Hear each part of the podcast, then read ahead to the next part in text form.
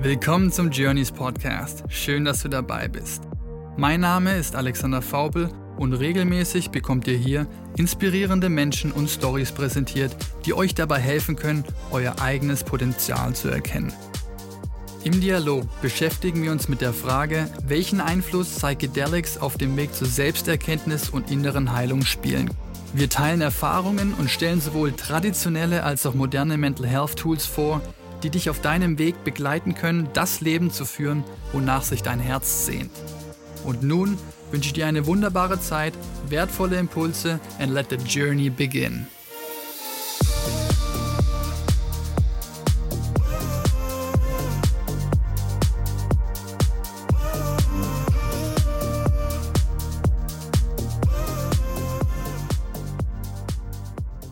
Ist wieder soweit und ich freue mich, eine weitere englische Folge mit euch zu teilen, in der ich wieder die Chance hatte, die Sicht einer Ärztin zu ihren persönlichen Erfahrungen im Umgang mit Psychedelics zu interviewen. Und Dr. Megan O'Reilly spricht mit mir dabei zunächst über ihr gesamtes Leben, wie sie es geschafft hat, ihrem inneren Gefühl und ihrer weiblichen Intuition zu folgen, um letztendlich nur die Dinge zu tun, die ihr Spaß und Erfüllung im Leben gebracht haben.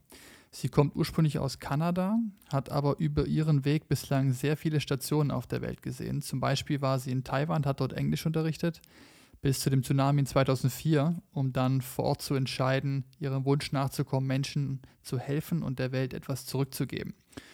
Und nachdem sie dann diverse fernöstliche Länder bereist hatte und alternative Methoden der Heilkunde erlernen durfte, zum Beispiel über die Philosophie des Yogas, des Hinduismus oder auch Inhalte der Bhagavad Gita, um nur einige zu nennen, hat sie es dann über diverse andere Stationen letztendlich wieder nach Hause und danach in die Karibik verschlagen, um wieder zur Schule zu gehen und Medizin zu studieren.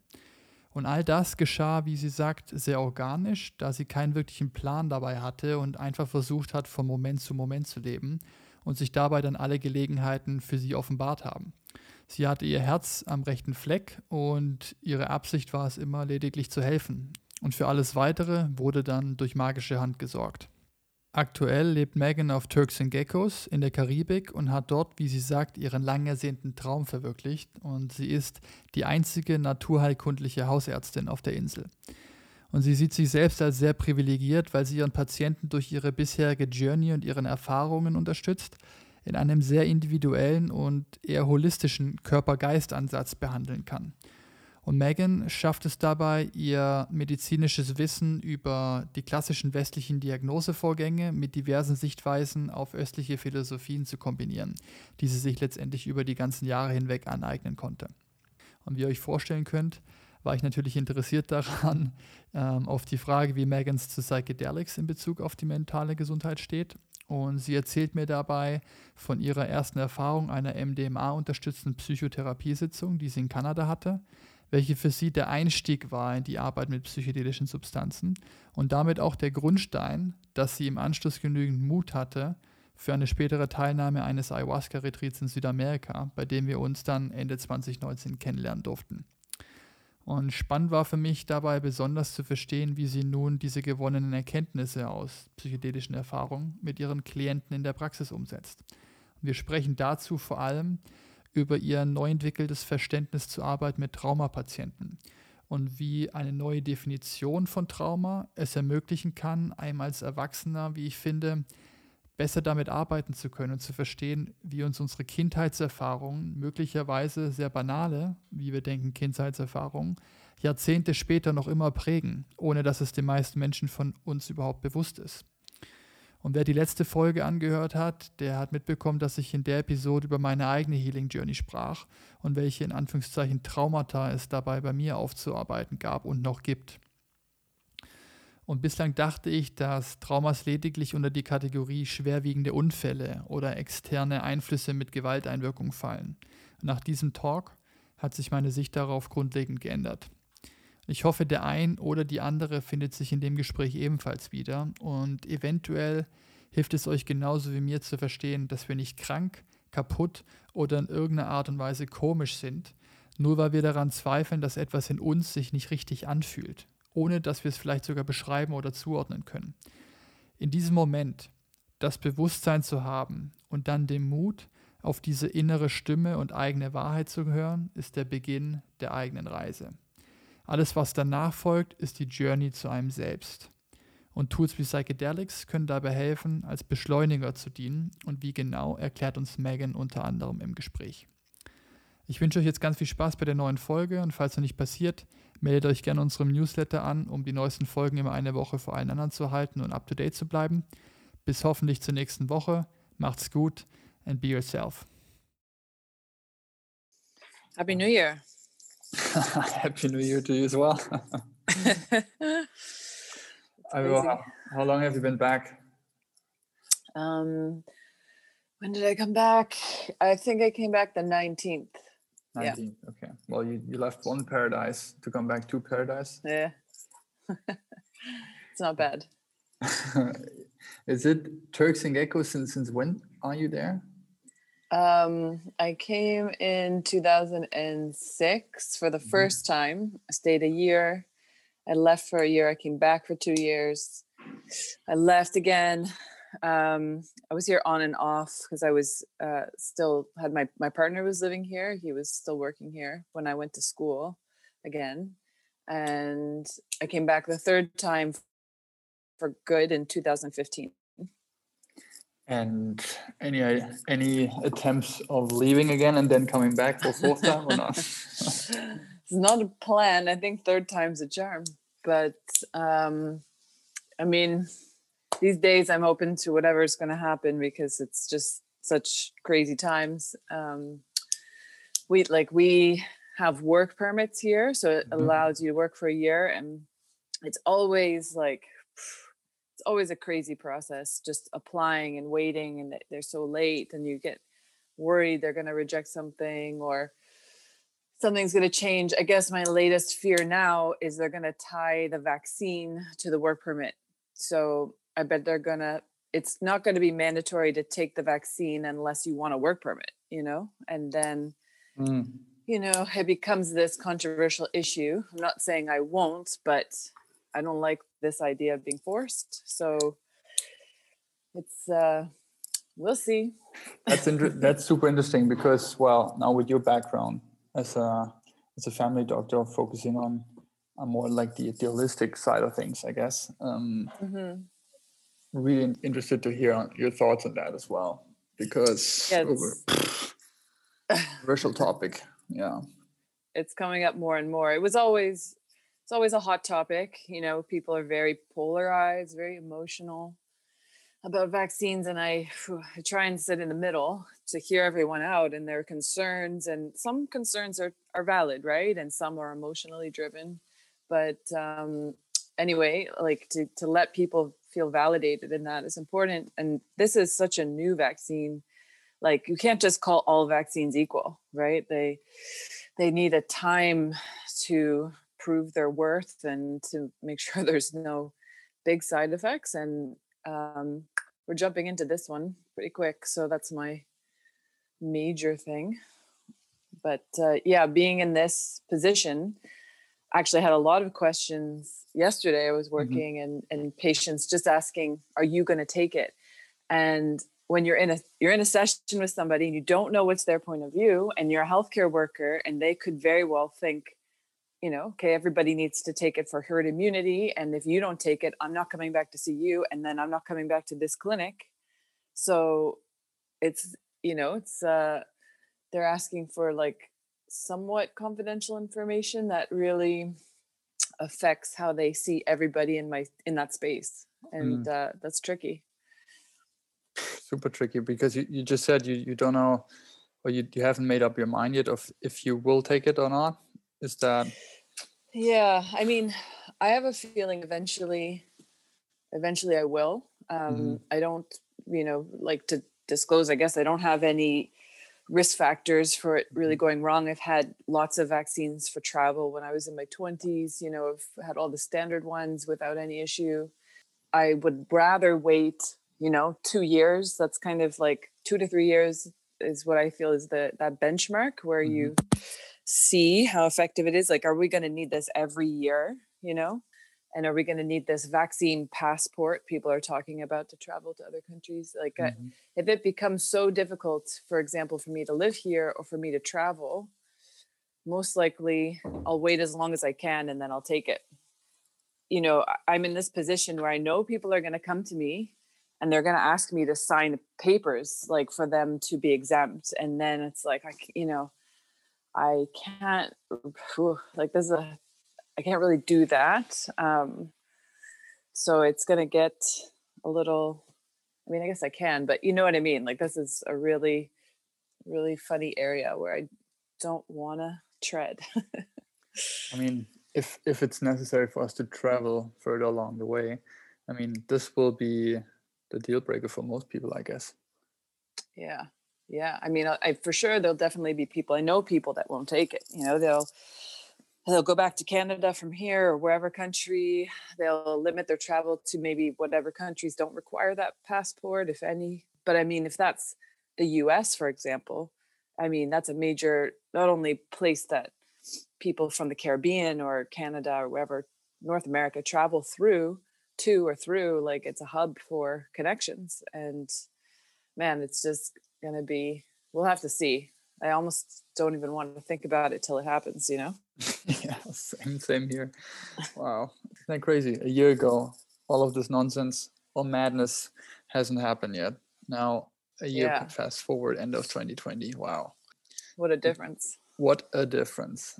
But I would love to to start the recording just asking you a little bit on your your background. I mean, we just touched that you're living what other people would call paradise, Turks and Caicos. So you live in the Caribbean, which is beautiful in itself. But how have you you know become the the family doctor that you are with that specific focus? And yeah what led you to the place where you are now? Let's let's say until end of 2019 because we met in a specific time at a specific place but up to that point like what brought you to where you are or have been? Yeah it's um it's a good question. It has lots of twists and turns in it. Mm-hmm. so i guess the first thing I just wanted to touch on was so I'm a naturopathic doctor. Like in North America, an ND is a little different from an MD. So, you know, you had Jenna on, she's a traditional MD from Canada. We're from a very similar place. So, you know, I focus more on natural medicines and Chinese medicine and things like that. But here, because I'm working with a lot of British GPs and I've done a sort of residency in urgent care, I ended up right in the middle. So I practice a lot of um, Western medicine uh, purely because of the population and people I see. And, but I also have really deep roots in the philosophies, which I could talk about later because I know I'm not answering your question right now. but um, it's kind of a, it, it may all make sense when I explain how I got here. But um, yeah, we still we still do all this Western diagnosis and Western learning with a very deep like root in Eastern philosophy, and then I get to put it all together in this pretty unique way. It's I'm very lucky in what I have here. But um, yeah, so I first did my undergrad degree. So in North America, we do you know four years of bachelor of science or whatever and that's pretty pretty general. It was sort of like a pre-med biology psychology. I was in a lab. I hadn't traveled this is up until i was 22 i really hadn't seen the world and that was just pulling me. It was like like the medicine pulled us to peru like travel was just mm. bursting to to get out of me to happen you know? And so after that um after I finished that, I actually went to Taiwan. I taught English for a year and a half. I was saving money to pay my pay my loan back, and that's when the the tsunami happened in 2004 mm.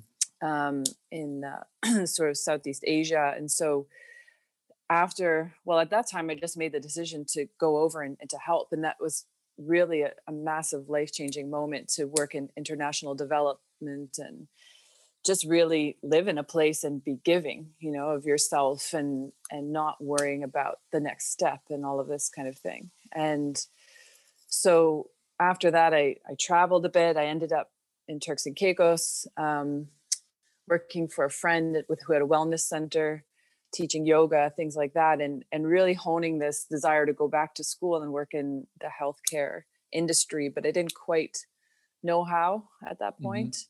Mm-hmm. Um, and then the next big change for me was I, I went to the Bahamas. They have uh, an ashram there, like a really traditional Indian ashram, Shivananda. Um, at the time, it was much smaller than it is now.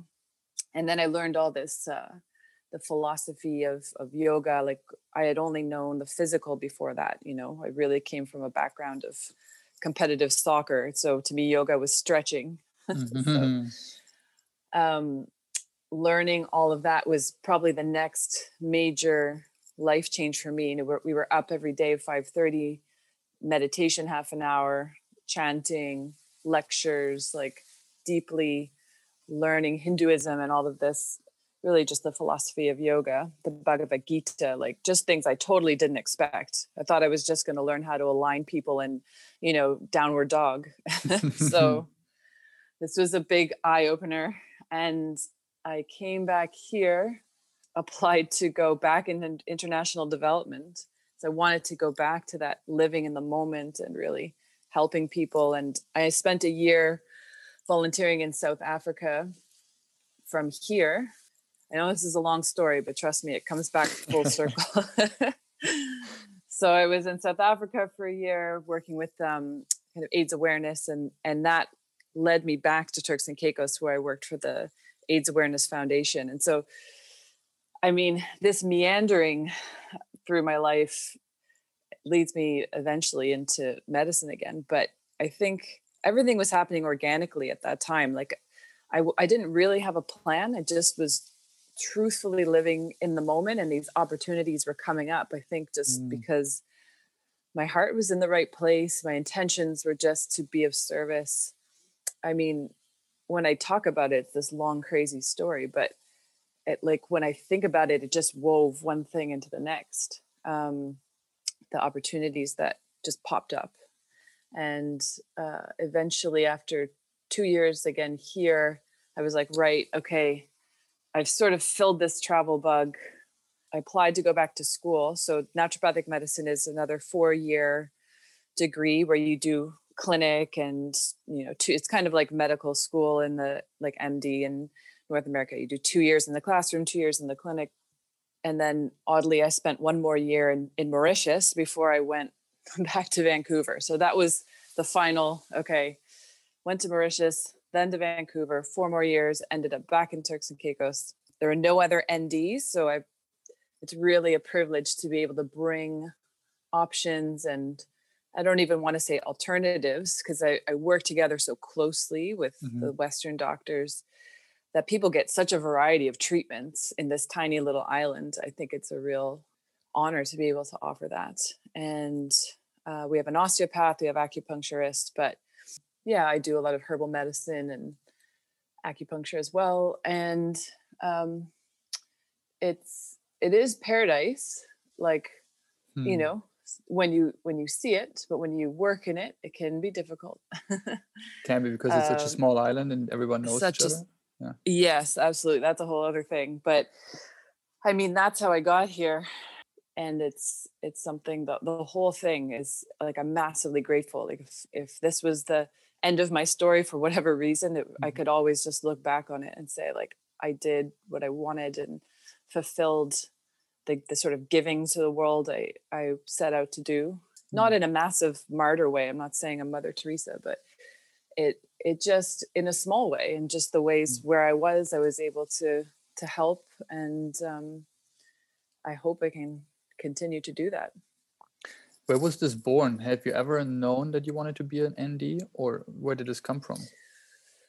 Um, i didn't grow up knowing it. Um, it wasn't in where I'm from, which is Nova Scotia, the eastern part of Canada, it's a smallish kind of the city, but it's a little more conservative. So there were some NDs in my town. I just my family wasn't very like we were just you know you get sick, you go to the doctor, you get antibiotics. You know mm-hmm. that's what happened in the 80s, whatever, when I grew up. Um, so eventually, after my first degree, I got what we call mono, which is Epstein Barr virus. It was very common thing made me pretty sick. uh, after my final exams, I was back home, like just basically feeling pretty rough. And I, there was, there's no treatment. Like you basically just let your immune system get over this virus. Mm-hmm. so not that we'll get into that idea yet, but, um, it was a couple of months. I was really fatigued and in some pain. And so I just started reading around naturopathic medicine and somehow I discovered this profession and I went and shadowed somebody when I felt better. And I was like, this is amazing. You get to be one on one with people, really individualizing treatment. There's so many options, even for like some types of diagnosis that were from, like I say, Chinese medicine, or Ayurvedic medicine that were pretty foreign to me, but powerful things. So it was a combination of reading and then seeing it in the flesh mm-hmm. that just brought, I just knew you know, it's like when the medicine calls you, you're just like, okay, mm-hmm. the door is open. That's actually a good bridge because was that was there a specific time where you heard the call to go to Peru and then do more of that inner work? How did that come come into place? Um, I heard first of ayahuasca long before I considered working with it um, because I did my second degree in Vancouver, where Gabor Mate mm. is, mm. you know, is where he's from. And I know this name and a lot of these same resources going to come up over and over. But I mean, he's such a force, you know, he's such a mm-hmm. powerful resource. Um, so I have never seen him in person. I've never actually met him, even though I was pretty close. His, his talks are always sold out well ahead of time.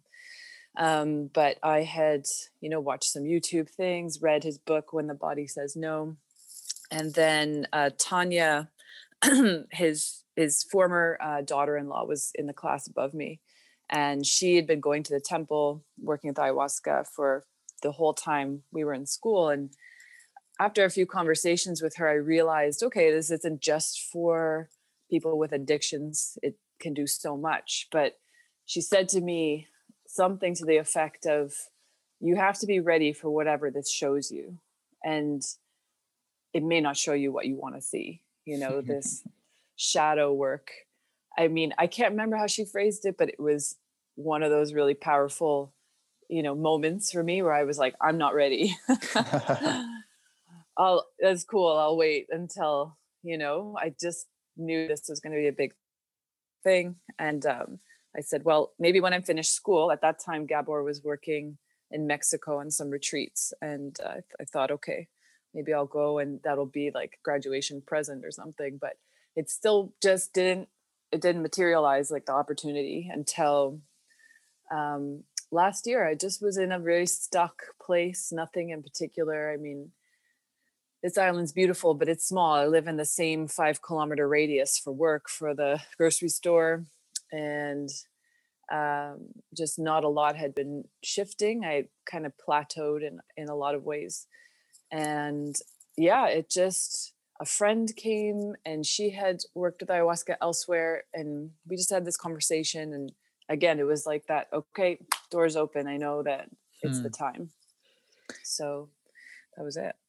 Is it was that the first ever meeting or introduction to psychedelic work for you, or have you experienced other uh, altered states of consciousness outside of your yoga practice, let's say?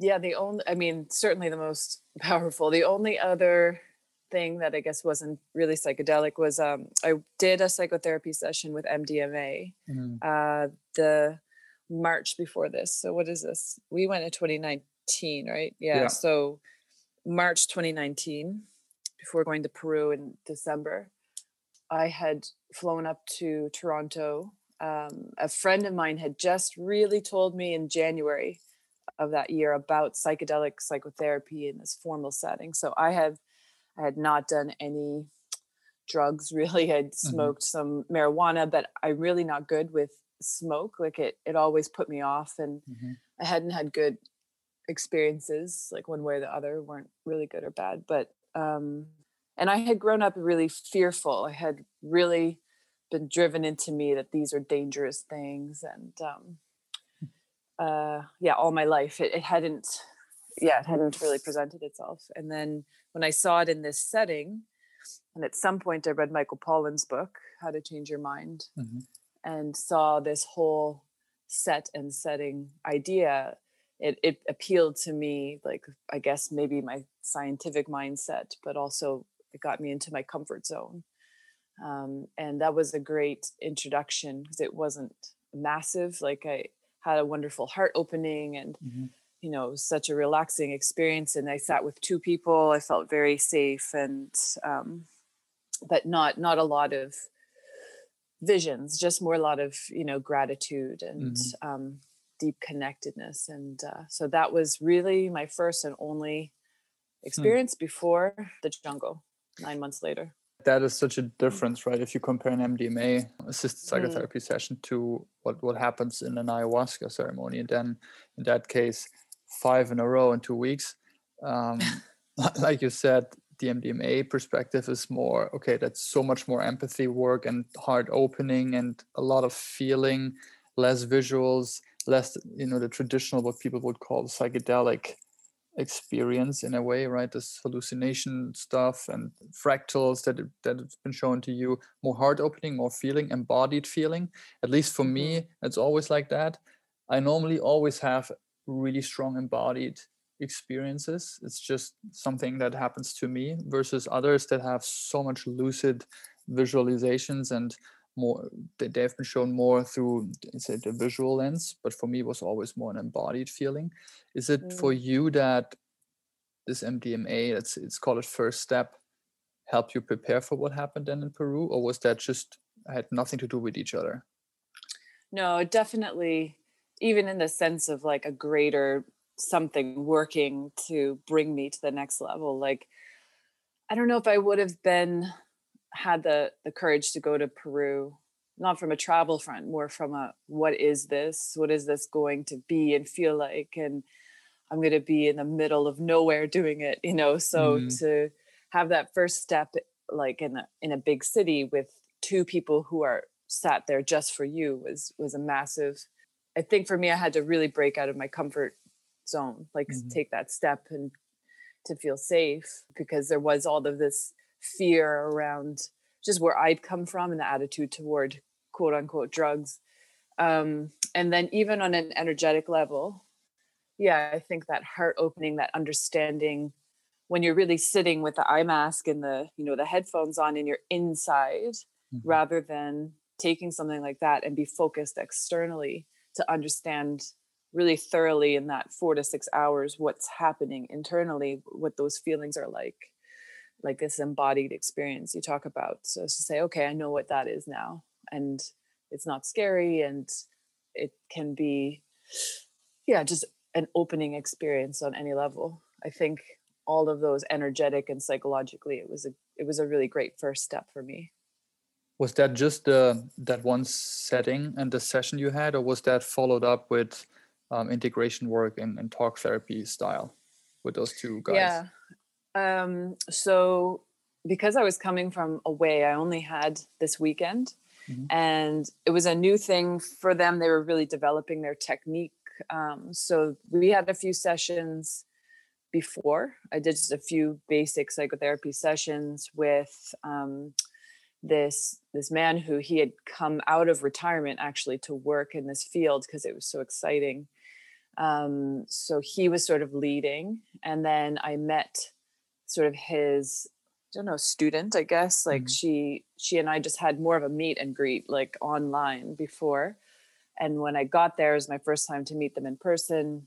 I had selected like a playlist and done a few things to prepare, set an intention. I had to write like a kind of short biography of sorts, and we just discussed the things that led me there. So there was a kind of a pre-work, and then after, we did have a session.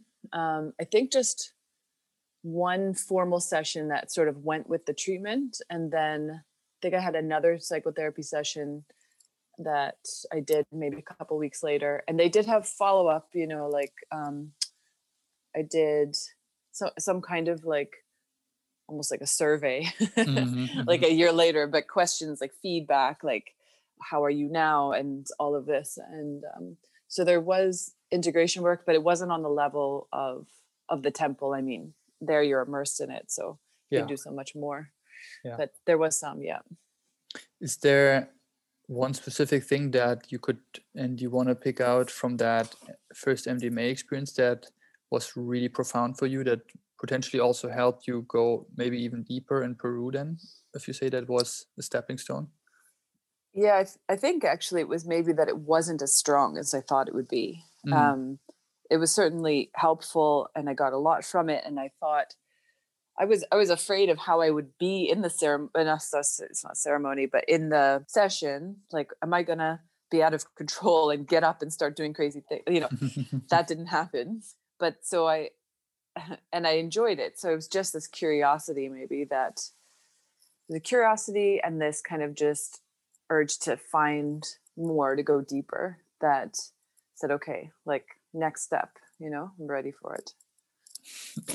Urge to find more to go deeper and then well you just skipped anything in between and went to to ayahuasca of course. Yeah.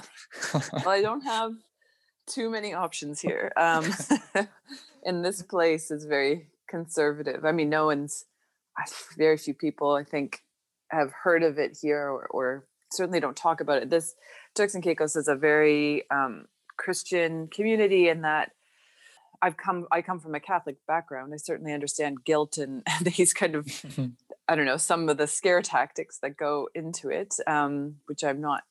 I don't. I'm not here to like you know bash any faith. I'm just saying it leads to this overarching conservatism that's here. Um, so essentially, you have to you have to leave here if you want any any sort of experience. And I didn't really know anywhere else to go other than this group, I guess you could call these two in Toronto. And they, at the time, they were really just starting out. They were working a bit with psilocybin.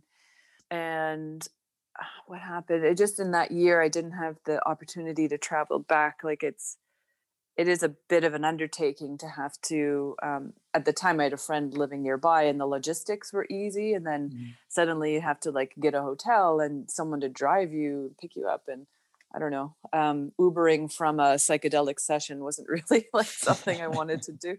So, you know, when the the cards didn't fall in a way that that led me to another opportunity, then the temple was because Tanya, you know, Gabor's like I was Mhm. saying, she was married to Gabor's uh, son for a while. uh, She was had moved to Peru and was working with the temple, and so I I felt that was the next yeah, that was just the next opportunity, the next direction.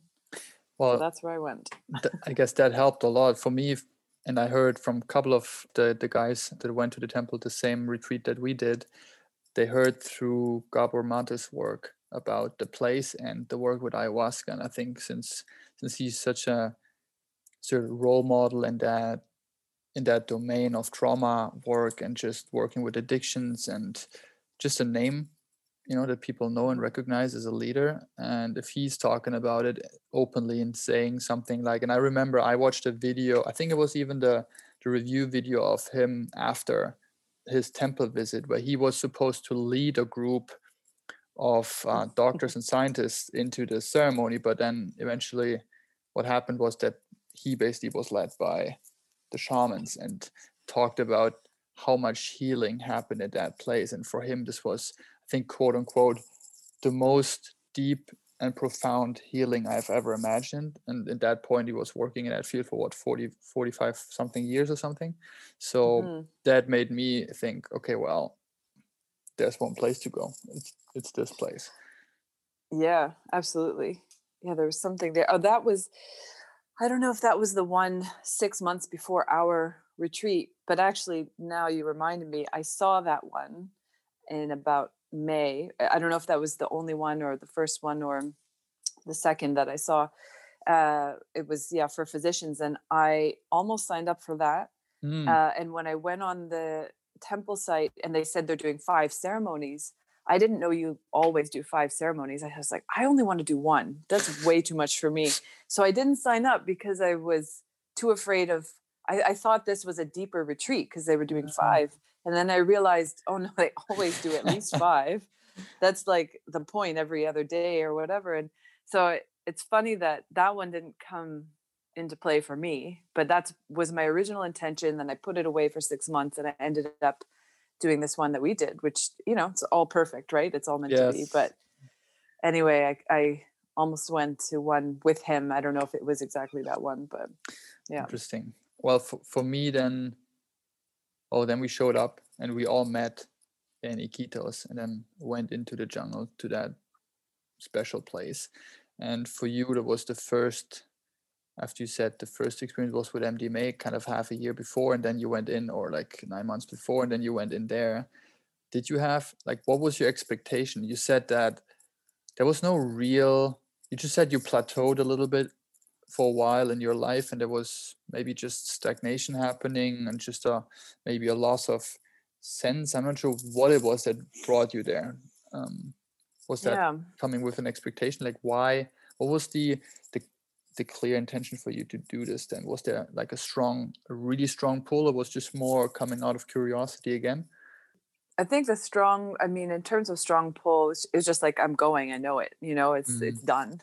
So mm. it was just without question. And so rather than being like oh i'm so excited what is this? I mean th- there was an element of that which was also counteracted by some some fear. But it was just like there was a a courage that was coming through that was just like this is happening and there's no question like mm-hmm.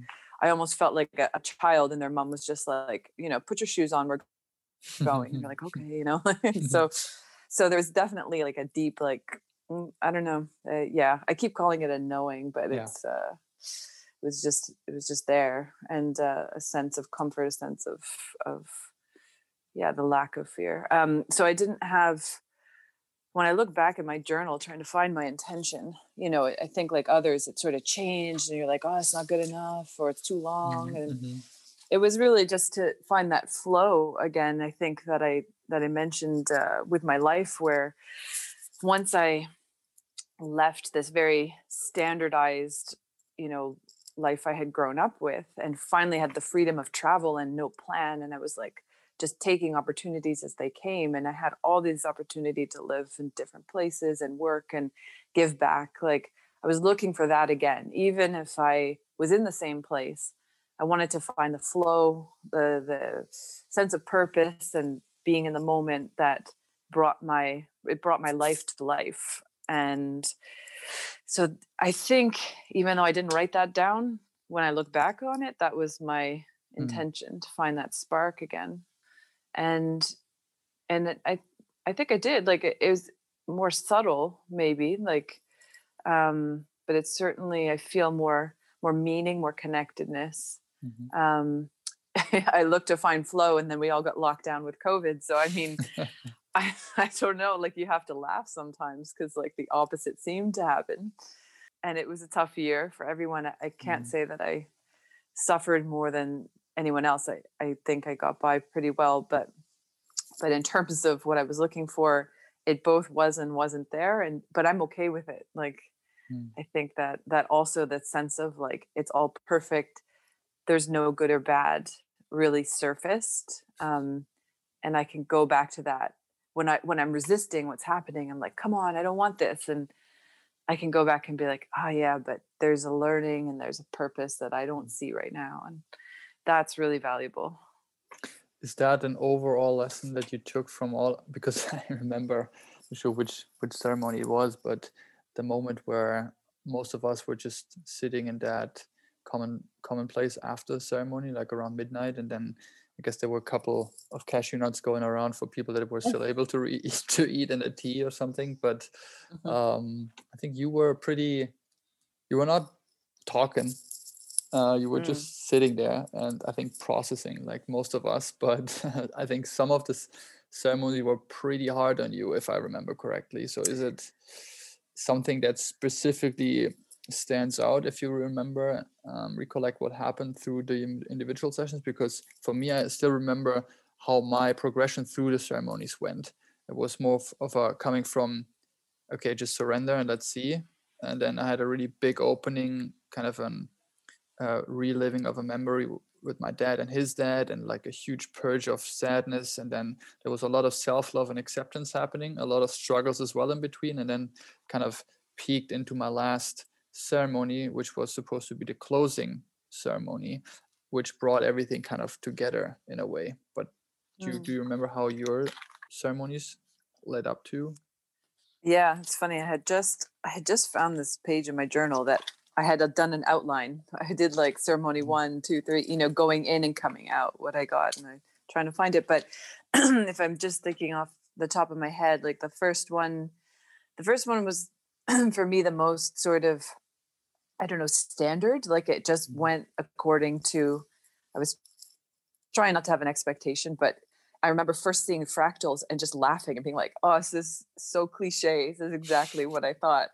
You know, like just kind of having fun with it, and then that morphed into the crying, the purging, and that's really when I realized that first moment of of of meeting this isn't good or bad like the crying felt the same as the laughing in a way like this Mhm. expression of energy and emotion and it was good as much as it was sad like they were both there and the the purging as well like it felt cleansing and it felt a bit rough but there was no judgment of it um so that really emerged in the first ceremony for me um and then there, you know it was a ride of emotions and visuals whereas the other ones my second one was much more subdued.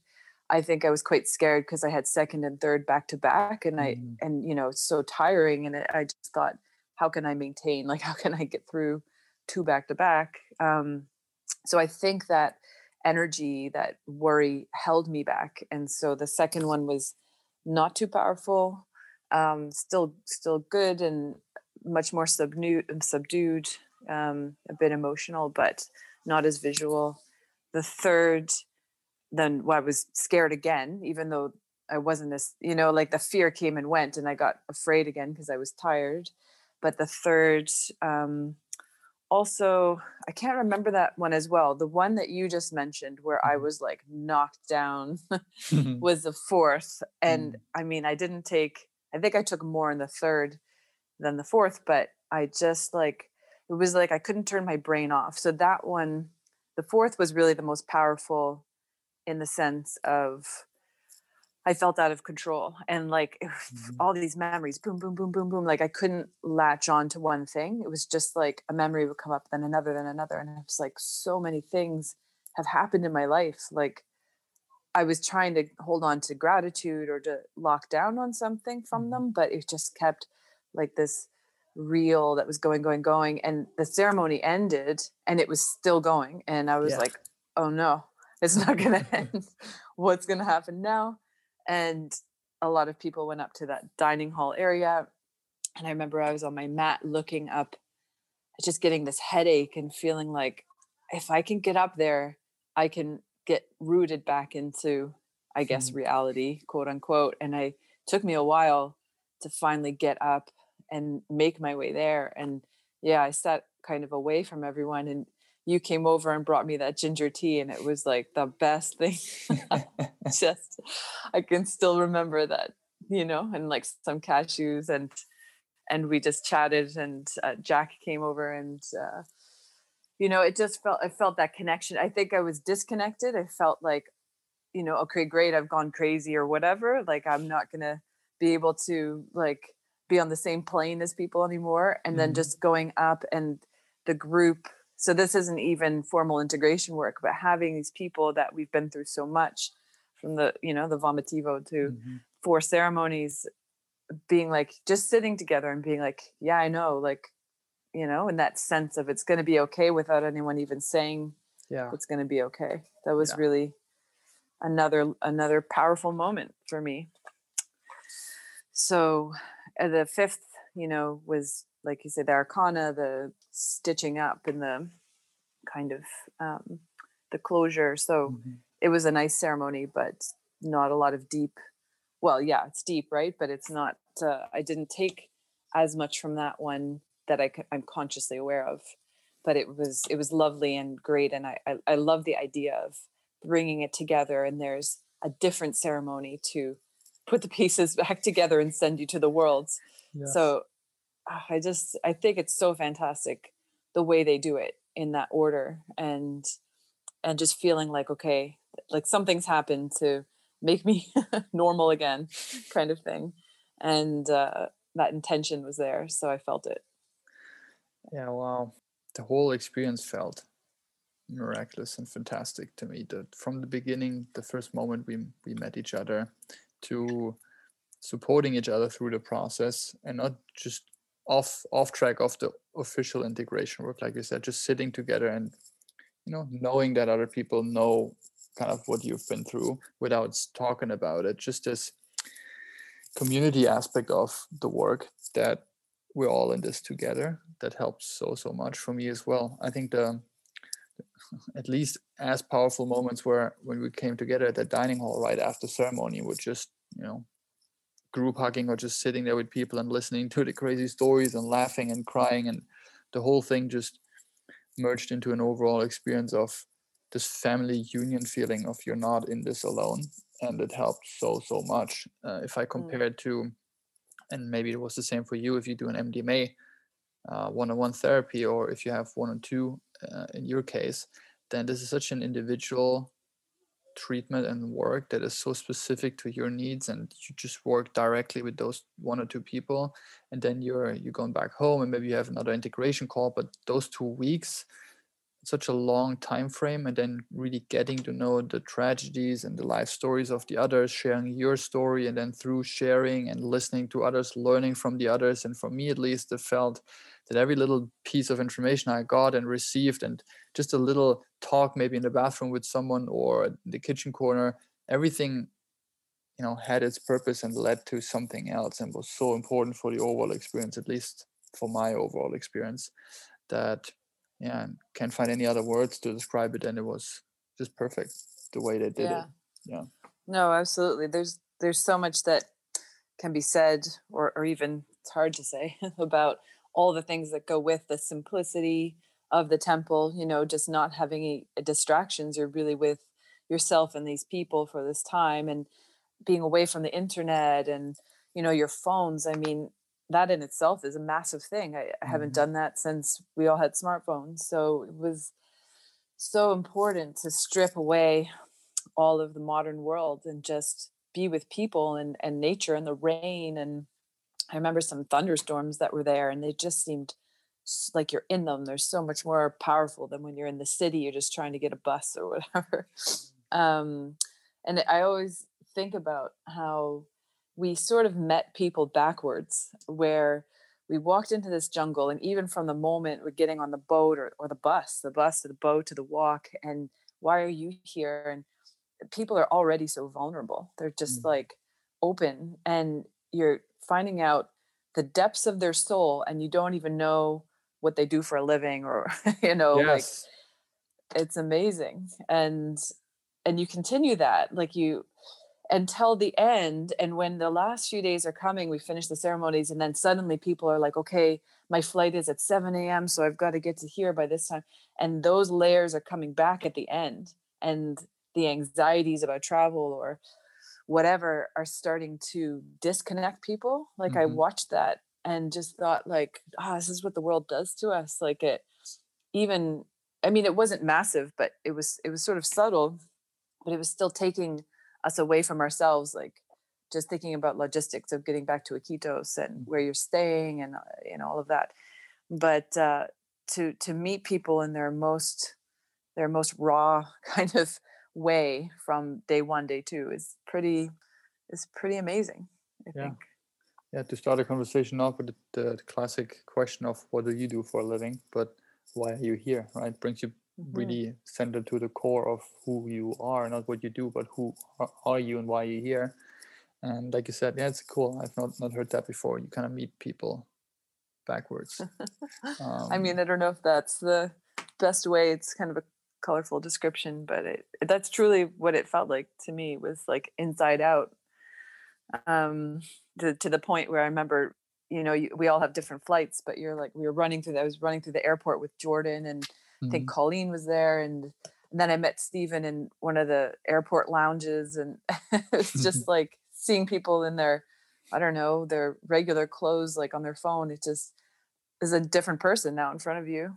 Mm-hmm. But um you know that's that's the persona we need to to get through the to get through the world so that's part of you too um but yeah i think the in the integration work there's there's not enough that can be said for like the facilitators and the shaman that the quality of people they they have there which i know you've touched yeah. on before but um like i just think about people that work with ayahuasca in a, in like a house in the city and then they wake up the next morning or whatever and they go back out into all this chaos like i can't imagine that. No. Um i just think you lose so much the time spent kind of sitting in the energy the next day. Even the fact that we got to do it every other day was really a blessing for me.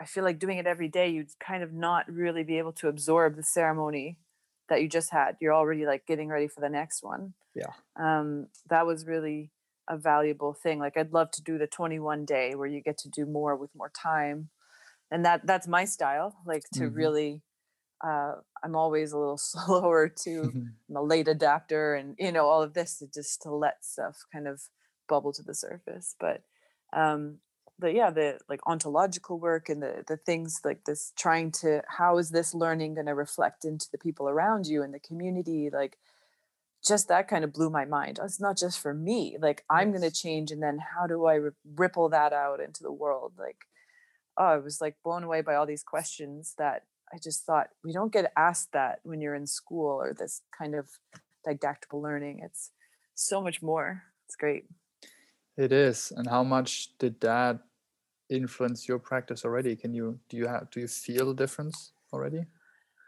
Yeah, I mean, I definitely feel it. Oh, it's hard to, yeah, put it into words. I think to say like how I'm different. I think I'm I'm really working on being with people, like sitting with them, even in discomfort, and letting the feelings of their story surface, rather than just trying to talk over them. What's the next thing to say? You know mm-hmm. how we feel pressure whatever position you're in to say the the right thing to whatever guide the person yeah. to the right answer like just to be that vessel of like a reflection a mirror to let them have that learning like i'm i can't say that that's a natural thing for me i've always been in a very like like i say scientific black and white world even if i'm in a natural kind of healing environment um and so I actually signed up for Gabor's compassionate inquiry mm-hmm. course, which I know Jenna's done. And man, I can't say enough about it. Like, I, you got to do it, Alex. It's mm. just going to be like blow your mind. Like, this course, I don't know. Like, I think I wouldn't have got there without the ayahuasca experience. Like, again, maybe that's the flow, the start of the flow I needed. Mm. But it's just all about reconnecting, you know, trauma being a disconnection from the spirit to the body when the emotions become overwhelming. So no matter what, this whole idea of big T traumas, little T traumas, like I always thought, okay, I've had I've had a big T trauma in my life, but I've moved on. I'm functioning in the world. I don't have PTSD. I'm good. But even the micro traumas that you that ignite, you know, core wounds that you may not even be aware of, and that having its place, like to say, okay, maybe I didn't, I'm not in Syria, you know, I'm not mm-hmm. a refugee, like so, but still these these traumas are part of my experience. And instead of shoving them down and saying, well, they're not worth talking about, using them as a learning opportunity by being curious about them instead of judging them as not good enough. Like my trauma is not good enough. Yeah. Um, and and putting that out to anyone I'm with, like because a lot of people feel like that. Oh, well, I this happened to me, but it's no big deal. Well, actually, you know, let's talk about it. Like, mm-hmm. are you mm-hmm. sure it wasn't a big deal? Maybe it wasn't, but let's sit with it for a minute. Like, what do you feel in your body? And when's the first time you felt that? What's similar? And then it's amazing what comes up by just giving the silence and the space to people, you know, just in regular day to day life and then making those connections like, well, when they really are actually giving space to that thing instead of pushing it away. Like, oh, well, actually, yeah, it does hurt a lot. And then letting that develop. I mean, it's it's an honor to be and sit with people when yeah. those connections happen because you're not doing it. Like I'm not this healer. I'm just asking a question in a way that allows them to realize what's mm-hmm. there. And yeah, it's it's been great. It's been amazing. That's that's an interesting point because I'm not sure how you handle this in your practice, but when I sit with people and guide them through a psychedelic journey, let's say, um, one of the things that at the beginning at least is really hard to not fall into is this I know where this will lead you. This I I can show you the path. I've been there. Mm. Like, let's use this door and this window. But actually you have no idea and the part of really letting that person have their own exploration and path to to unfold for themselves is this is the way it should should happen and this will lead mm. to the overall um, growth and the healing for that person. And you can never say if a person lays in front of you and it's just quiet for six hours you can't say by just looking at that person if they have a an intense experience like an inward experience yes or no. And you might get super uncomfortable thinking oh god nothing happens. Maybe i should intervene. But this is mo- most of the time the opposite is true. And to help that person just like you said just maybe through the right questions and a little bit of steering to find their own path the question for me to you and in, in your day-to-day practice is um, how do you handle this when you have someone in front of you and let's imagine that person says well i've not experienced trauma I'm I'm good. Mm. Nothing happened in my life. Mm. I had a pretty amazing childhood. By the way, this was my wording so far that I used to describe everything, and this was just me trying to shove everything under the yeah under the mat, sweep it the under mat, the mat. Yeah, sweep under the mat, right? So that was just me and my way to trying to shove that under the mat, um, because realizing what really happened was too painful at that point, and just through mm uh, therapy work and doing more and more of this inward looking um, journeying myself, I was able to come to a conclusion that, oh fuck, even if it was if it wasn't a big T trauma, thinking that nothing happened to me, which someone would call trauma, was just not true. And if I think it was even Gabor that said everyone experienced trauma in their life. There's not one person on this planet who has not experienced it. So mm-hmm. if you sit in front of a person and then they, they say you something like this, how is it hard for you to resist maybe an urge to say well actually you do have trauma and let me help you but like how do you handle this yeah i i mean it's i think it's hard because i i'm a generalist so i get people in for different reasons you know mm-hmm. they might just be wanting to talk about their their high blood pressure or want to lose some weight or some it could be anything allergies right so i often haven't i'm not usually getting people coming with this intention to go deep or go into their mm-hmm. trauma. Sometimes people are very willing and some sometimes they are closed, you know.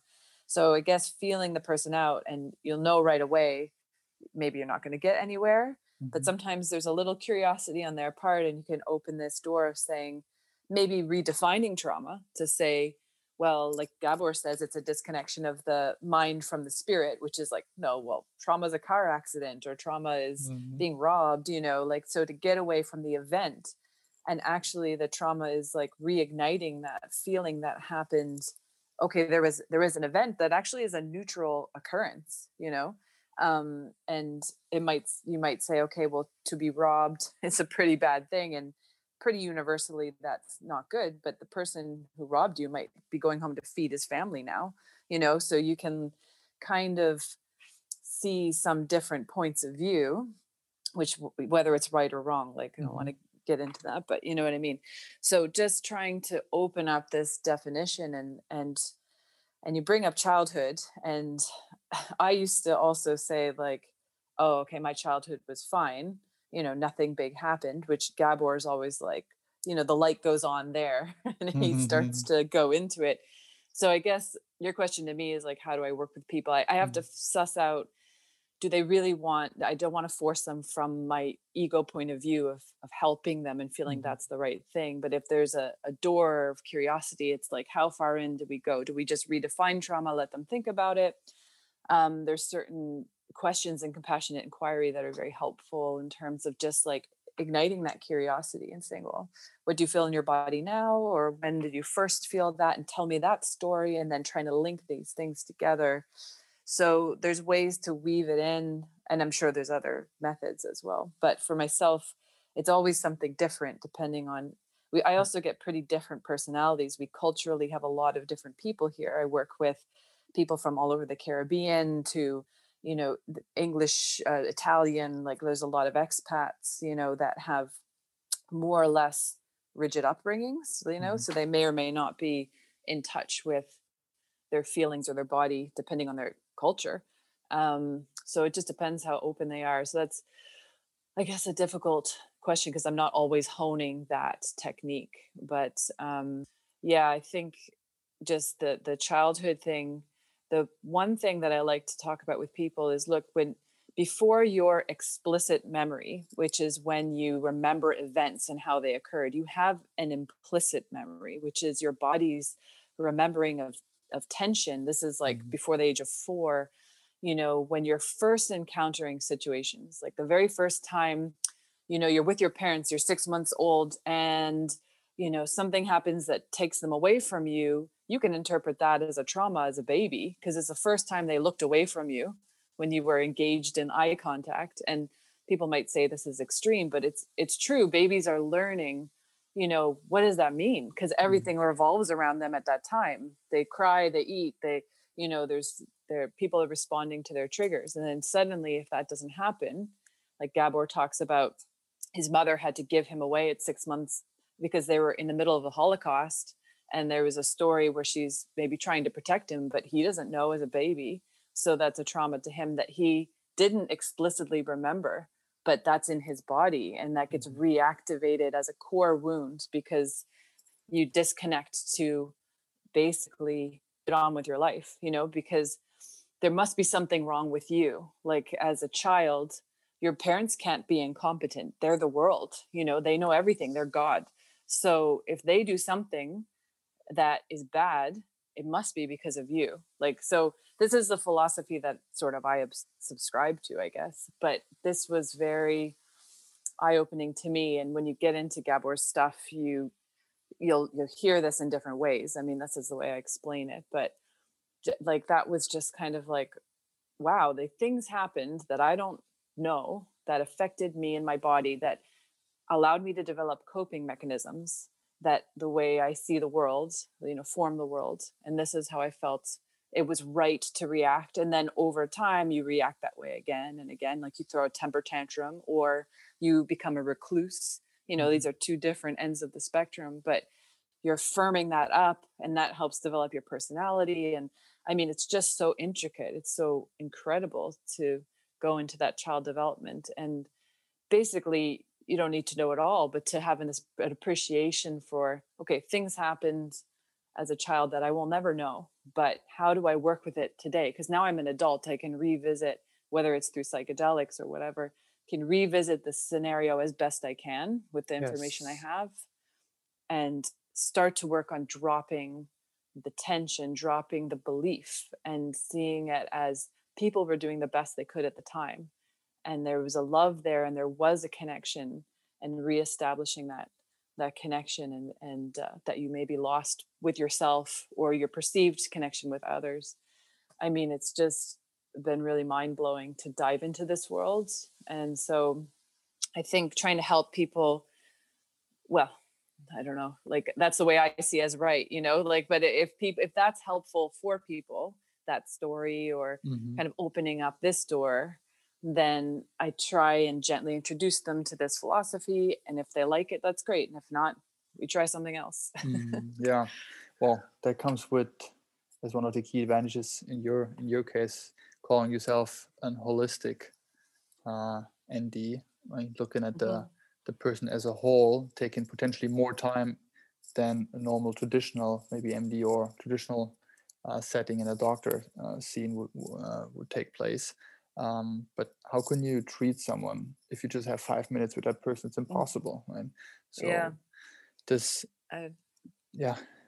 I don't know. I it's yeah. That's probably why I didn't become an MD. I just yeah. couldn't see working in that system. It's just not solution based. It's you know symptom management. I know Jenna spoke to this to some mm. degree, and there's some physicians in my compassionate inquiry group who are just like you know they're just like we do what we can but really it's that time with that person and uh and yeah allowing them a safe space which is what you're doing in your work mm-hmm. and you know so much more can happen with that connection that trusted connection than i think any any pill you know the pills mm-hmm. are just for sure there's time and a place like you know we need these medicines to get us out of overwhelm like whether that's antibiotics because you're overwhelmed by infection or even sometimes you know medicines that break anxiety. Uh, you know i when i went into naturopathic medicine i was like i will never touch those things. Like absolutely not you know and i prescribe them now because i see people in real states because i'm in urgent care and you know real tailspins and they need help to get out of that vortex of emotion and i always explain to them this is a short fix you know we go over a little bit of the risks and benefits as much as they can take in a time of panic you know because mm-hmm. um, you don't need to panic them more but pharmaceuticals can be powerful but they must be used with with background and yeah. with discussion or referral to counseling or whatever else that person needs i just think that we in that in that western medical model they don't have time they don't even they can't even you know they have the best intentions and and often there's no opportunity to even do that part of the work. So that's what we need to fix the whole system right? Absolutely and i mean they serve a purpose in that system that you just described as there's one person coming in after the other and the, the practice and you just you have such a short amount of time to treat someone with a symptom of course that's a pill that treats that symptom and you will feel better right after but it's just suppressing what's underneath and if you don't take the overall time of really understanding what the root cause of the problem is you'll never get rid of it and that's why i think mm. the the power of working with tools like psychedelics and ayahuasca in itself is just the most powerful i've experienced myself but also if you talk about an MDMA um, experience, a guided MDMA therapy experience, what you refer to as um, you have an implicit memory that happened, you know, when you're before you turned four years old. Your body remembers all of that, and that in body stored emotions that potentially get for the first time ever refelt and experienced in such a um, setting or in such a uh, ceremony or um, session. It's so powerful that right afterwards you feel different it's just this you feel different you mm-hmm. you maybe might not know what what happened but just this outlet of you know, feeling the emotions maybe for the first time ever and if i work with people that are really reluctant to opening up and you know emotions are bad and i've never really learned how to deal with emotions and i need to suppress them because otherwise i was neglected or abandoned or not seen as strong enough whatever this read you know teaching people how important it is to really feel and live out their emotions and that they they lose the labeling of their bad just that it's in itself is such a huge part of what I do now with talking to people is they need to understand that emotions are there for a reason and to get get you in motion emotion and this needs to be processed somehow. If not and they're stuck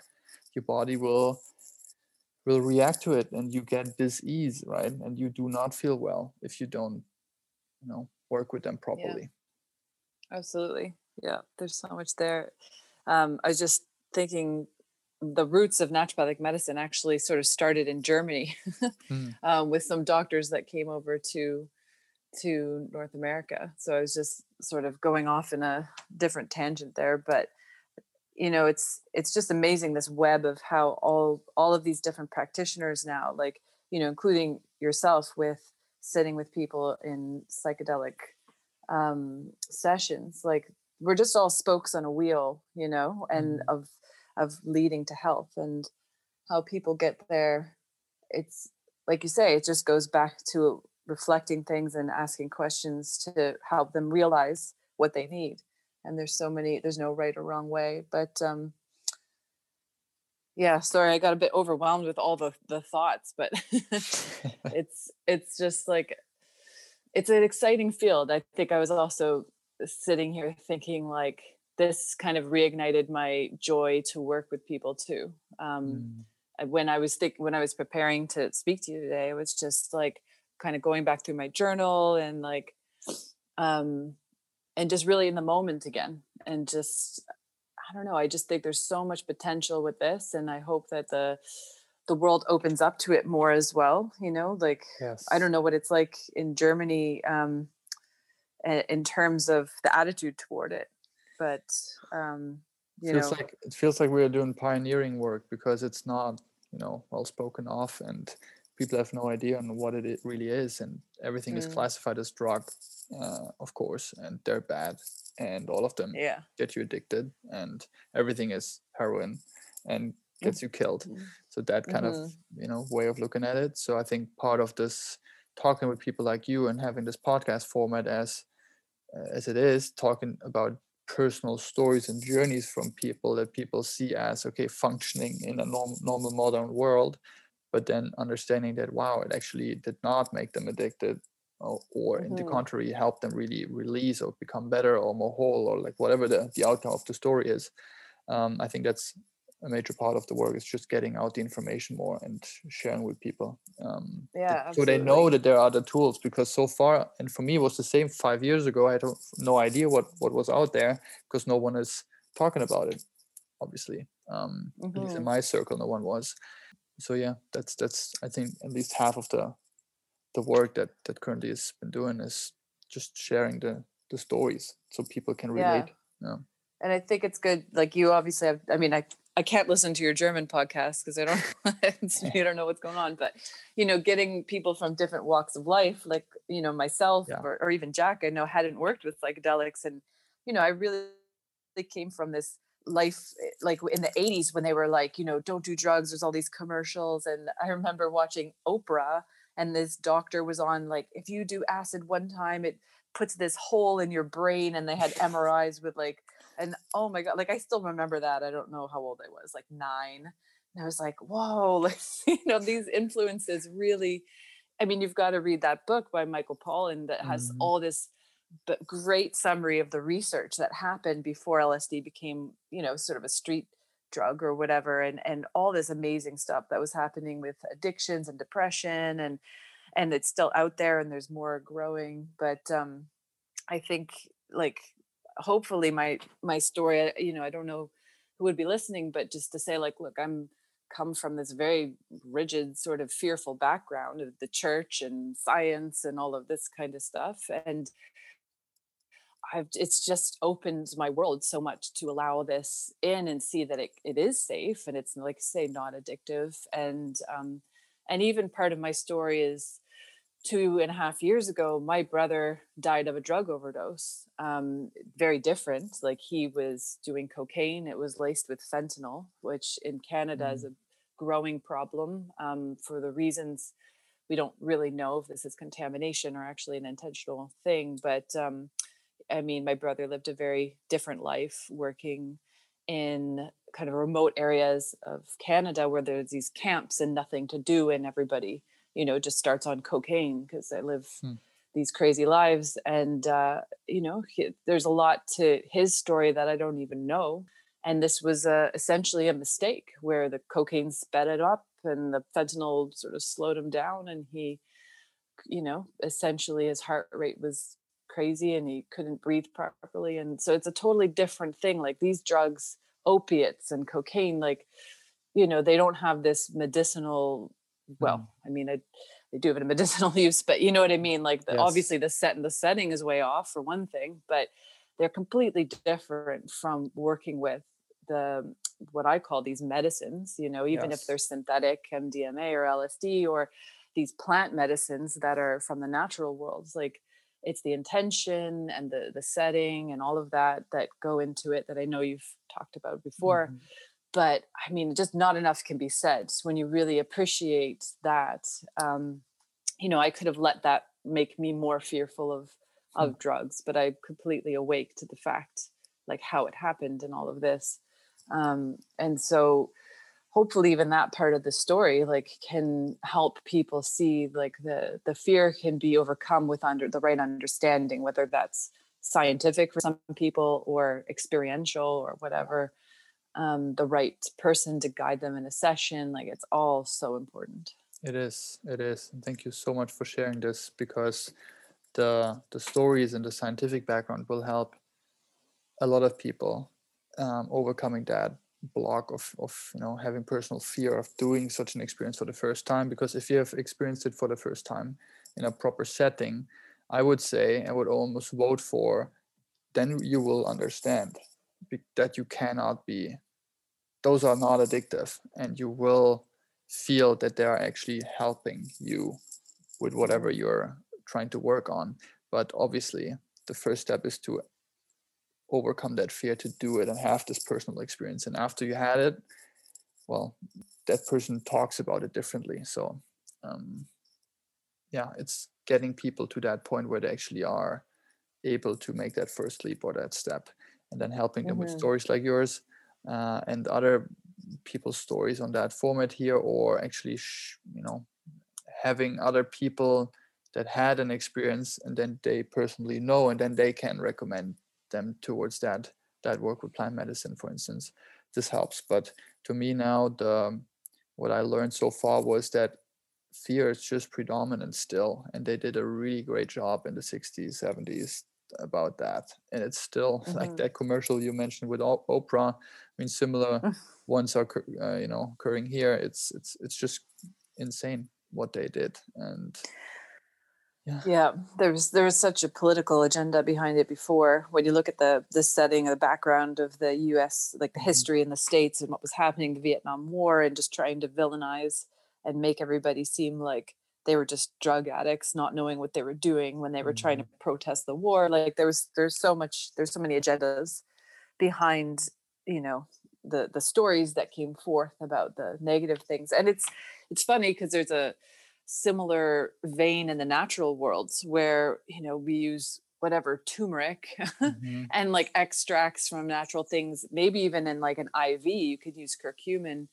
and then if there's one anaphylactic reaction which obviously we're trying to avoid but out of thousands and thousands and thousands which is kind of the part of the course for any medication they're going to say right shut it down fda's on it da mm. da da where every day there's anaphylactic reactions in the hospital to medications or yeah. mistakes are made that aren't in the news. And so when we try and progress the natural world, even in more kind of, um, let's just say, serious interventions, like I'm using IV therapies or something, you know, there's this real kind of like disdain for things that can't be patented. You know, you can't make a lot of money off of this stuff and you know it's it's taking the place of pharmaceuticals um, because oddly enough, when this happens, is like a true story. A couple years ago, there was this anaphylactic reaction to curcumin, which was given IV, and then within months, the same compound was very slightly altered, patented. So the curcumin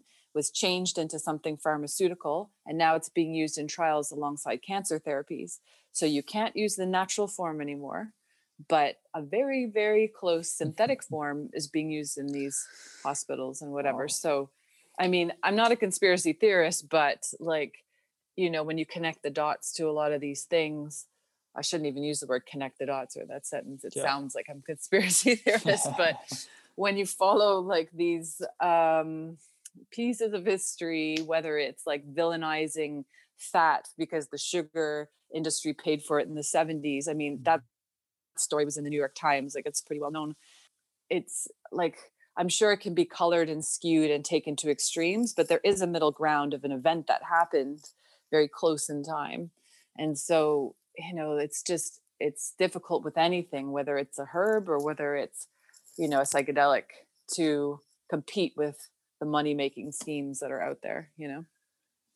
Oh, that's so true. Um, well, hence we do what we do you do what you do yeah. i think the work that you've been doing yourself personally working with plant medicines and i mean this has been ayahuasca and there might be potential other future experiences in that realm that will help you become you know if you want to say more whole or at least more you know in a healing sense um, coming more to yourself and learning more about how those medicines can actually help people i mean i talked with jenna about it but she's looking into you know combining those modalities with her more traditional MD background. And not sure if this will also um, you know lead into your practice more and more, but the overall development that I see and I hope will continue in that uh, in that realm is it's going in the right direction finally Mhm. and people are waking up to it and people are in need for alternative medicines and options that actually do work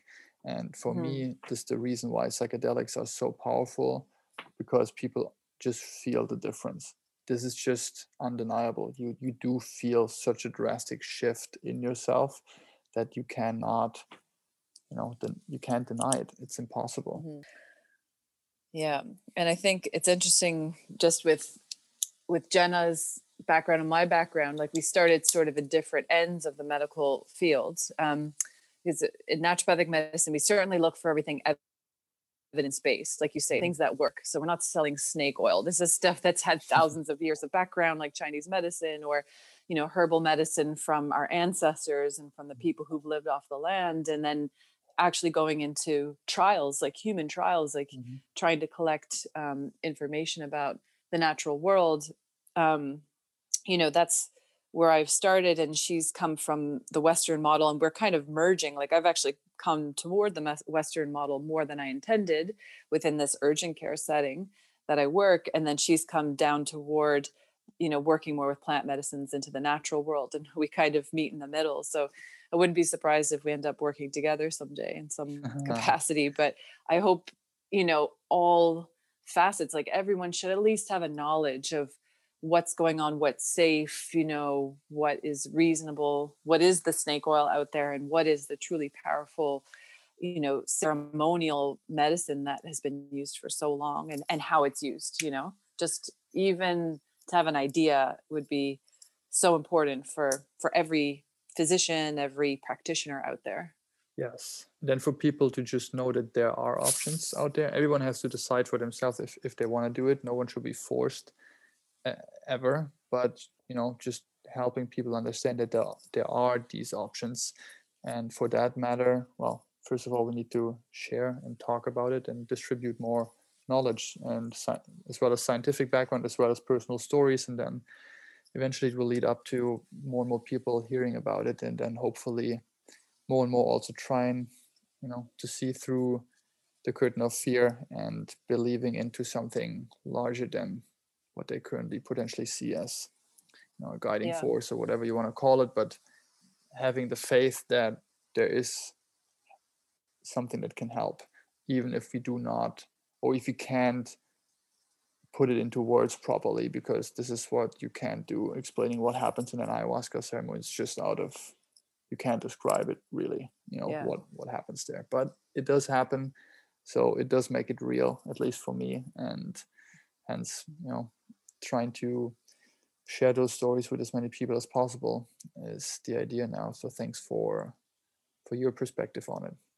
Yeah, well, that's why what you do, what you're doing is so important. Like you say, I mean, that's why it's not one podcast, right? It's so many podcasts Yes. because so many points of view, so many stories to fill in the colors on the page. And it's just an ongoing thing as it develops in in the world and the awareness. And we need podcasts like this to get that out there. And so uh, it's just, yeah, it's such important work. And I think even just for me, this opportunity to speak from, you know, not to prepare something, you know, Mm, know, not to say, okay, we're going to do this interview just like this. Here's the questions. And then me think about it and study for it. It's like this kind of is such a magic in just talking from that knowing from the experience of what you've had yeah that I think makes this different from just trying to spew out, okay, here's a study and here's the evidence and here's the facts. It's like, like you say, it's true for you. This is true for me. This is our experience. This is our story. And that's what,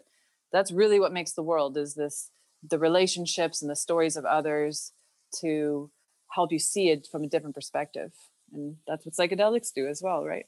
yep that's what they do a big way. in a big way. Um, and if you've listened to Jack's and Jenna's recording, you might know what the last question I normally ask people is. And in that case, uh, if you had the chance to give your former self any recommendation or any uh, tip before heading down to Iquitos, before your first ayahuasca ceremony, what would that be, if any?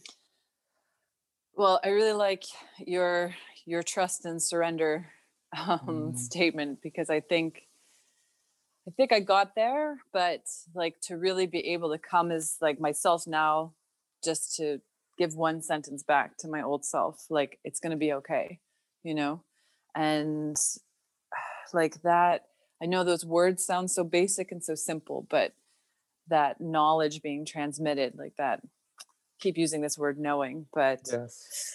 it's been a really important thing for my life coming from a lot of fear around things distress skepticism like just drop it you know and Mm. don't have any expectations um and like i said i think i did that to some extent but really that's the the final message from the other side is trust and surrender right That is so true. And I mean, not sure about you, but more and more I feel that the calling again to her might start soon. Not yet.